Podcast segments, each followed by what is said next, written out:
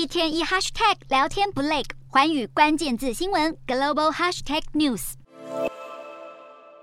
一向有全球经济金丝雀称号的南韩，如今陷入出口停滞。八月份贸易逆差接近九十五亿美元，是十四年来首度连续五个月呈现贸易赤字。南韩出口的十五类主要商品中，半导体产品出口额一百零七点八亿美元，同比下降了百分之七点八，是二十六个月以来首次出现负成长。针对这个现象，南韩商工一所日前访问了三十位半导体产业专家，其中有二十四位，也就是高达八成的专家认为，目前行业周期处于衰退阶段，而且疲软态势可能会延续一两年，主要就是因为晶片业正面临记忆体晶片供应过剩和价格下滑的风险。南韩智库全国经纪人联合会日前在新发布的报告中，比较台湾和南韩的半导体产业，指出台湾经济规模虽然不及南韩的一半，但半导体大企业的数量却是南韩的两倍不止。认为台湾全面支援尖端以及未来产业领域发展，